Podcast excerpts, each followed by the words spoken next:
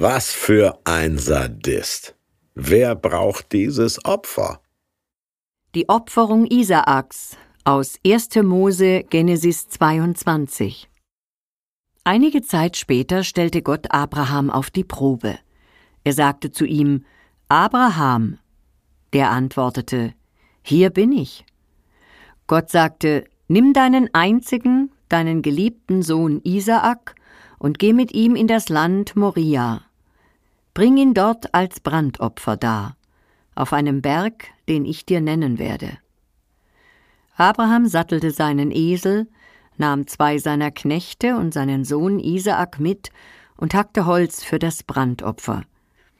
Dann brach er auf und ging zu dem Ort, den Gott ihm genannt hatte. Dort baute Abraham einen Altar und schichtete das Holz darauf. Dann fesselte er seinen Sohn Isaak und legte ihn auf den Altar oben auf das Holz. Abraham streckte seine Hand aus und ergriff das Messer, um seinen Sohn als Opfer darzubringen. Da rief ein Engel des Herrn vom Himmel her Streck deine Hand nicht nach dem Jungen aus und tu ihm nichts an. Jetzt weiß ich, dass du wirklich Ehrfurcht vor Gott hast. Deinen einzigen Sohn hast du mir nicht vorenthalten. Als Abraham aufsah, erblickte er einen Widder hinter sich, der hatte sich mit seinen Hörnern im Gestrüpp verfangen. Abraham ging hin, ergriff den Widder und brachte ihn anstelle seines Sohnes als Brandopfer dar. Dieser Wahnsinnige, der von einem Vater verlangt, sein Kind zu schlachten, kann mir gestohlen bleiben, schrieb Atheist Richard Dawkins 2007. Braucht ein allwissender Gott sadistische Spielchen, um Abrahams Gehorsam zu prüfen? fragte Theologe Sören Kierkegaard 1850. Dass doch nur ein Schaf geschlachtet wird, macht die Sache ja nicht besser. April, April war nur ein Test. Das ist barbarisch, befand Philosoph Immanuel Kant 1794. Zwischen 1600 und 1200 vor Christus sickern immer mehr Abrahamiten ins Land der Phönizier und Ammoniter ein, nach Kanaan.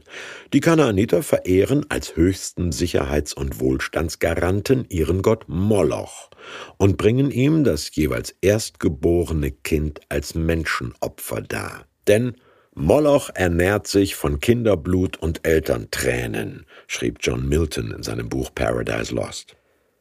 Wenn jetzt Dürren oder Unwetter die Ernte vernichten, wenn Epidemien grassieren, wer ist dann schuld? Die Ausländer, klar. Diese religiösen Warmduscher mit ihrem unsichtbaren Gott, der außer Glauben nichts verlangt. Wie wehren sich die Neusiedler? Indem sie eine Geschichte erzählen, die zweierlei beweisen soll.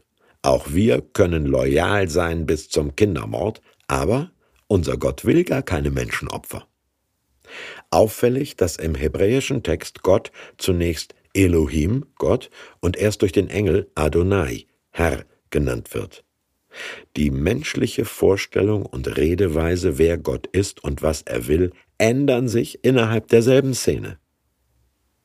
Juden sprechen nicht von der Opferung, sondern von der Bindung Isaaks, weil Gesten und Zeichen der Gottesverehrung nie menschliche Opfer sein dürfen.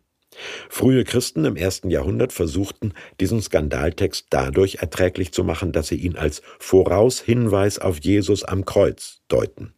Nicht wir Menschenkinder, sondern er, das von Gott bereitgestellte Opferlamm, werden geschlachtet. Die Frage bleibt aber, wofür genau?